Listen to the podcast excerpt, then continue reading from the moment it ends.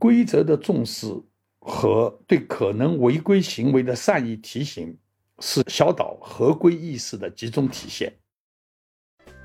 管理、生活、事态、另类观察、别样体验。大家好，我是中欧国际工商学院的苏西佳，欢迎你们收听我的这一档佳话丑说。像导航一样听话，就是好员工嘛。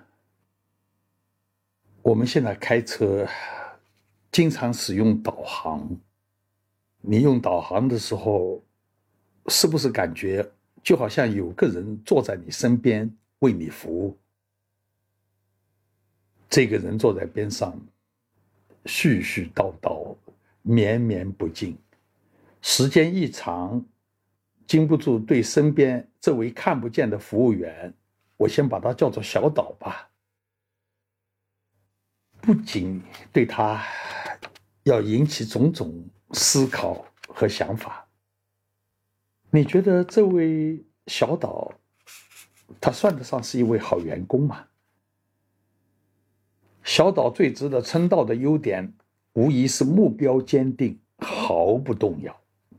一旦知道了自己的战略目标，便义无反顾的一路疾奔而去。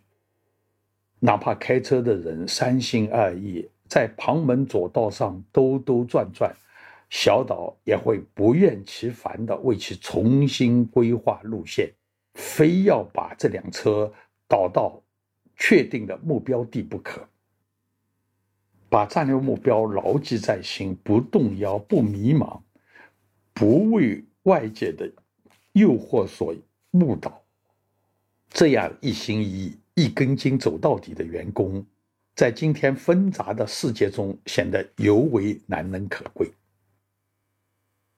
更为可贵的是，小岛不仅目标坚定，而且还能为实现战略目标规划最经济、最具效率的路径。目标不能动摇。但是实现目标的方法路径是可以改变的，也必须是根据当前的实际情况灵活调整。这位小岛通常会不时的提醒开车的人，发现另一条路径可以节省多少时间，请问要不要更改？相对而言，目标坚定还是容易做到的。能为实现目标而主动出谋划策，被人再三拒绝也毫不动摇，这样的员工境界格局那就是大不相同了。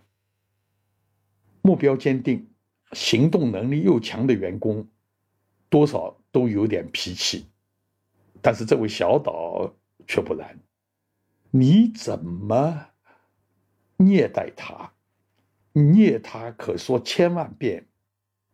他却依然淡定、平和、从容如初。即使你背道而驰、一意孤行，导航给你的指令始终是不疾不徐的一句话：“请在最近的路口掉头，重复到你掉头为止。”这种修养好到真让你自叹不如，情商高到了让你发不了脾气。对规则的重视和对可能违规行为的善意提醒，是小岛合规意识的集中体现。当前路段限速多少？您已超速，事故多发地段，请小心驾驶。这类提醒对司机无疑是非常及时的。而前面路段有多个摄像头。此处违规人数较多的提醒，听起来不是那么正气凛然。言下之意，过了这一段，你就可以撒野了。在大多数企业，这种人情味十足的员工都会如鱼得水，左右逢源，是不是啊？你说他立场模糊吧？他并没有给你留下任何纵容错误的把柄。你说他助人为乐吧，似乎又少了一点正气，亦正亦邪，收放自如。这种员工，有的人喜欢，有的人厌恶，但到哪里都能看到他们的踪影。对当领导的来说，小岛最难能可贵的是不要报酬，更不计较工作时间和劳动环境。做老板的，谁会喜欢那些在没有证明自己能力之前，便索要高报酬、好待遇的员工？以后再碰到这种人，做领导的不妨以导航的例子来劝劝他们，努力的向导航看齐。小岛的职业道德是让人不得不钦佩的，他一直都在车内。其他人在车上说的话，他都听得清清楚楚。但你什么时候听到他插过话？他不仅不插嘴，还从来不把道听途说的种种在外面作为谈资来卖弄。很多公司好端端的企业文化，硬是被那些八卦的长舌男、长舌女搞得乌烟瘴气。埋头干活不多嘴的员工不可多得。他们的行为值得提倡，小岛在这一点上真是无懈可击。但是，小岛最让人诟病的应该是缺乏明辨是非的能力或意愿。目标是否定错，是否会带来灾难性的后果，从来不是他所关心的。你把目标定在池塘，他就敢把你啊往水里带。你把目的地设在山中，告诉你，就是撞到山脚，你也听不到一声停止的声音。这种员工最适合类似核电厂一类严格要求、按照制度流程操作、不允许任何创造性发挥的成熟企业。在创新成为时代潮流的今天，他们未免显得有些不合时宜。缺乏内在自主能力是小岛的另一个缺点。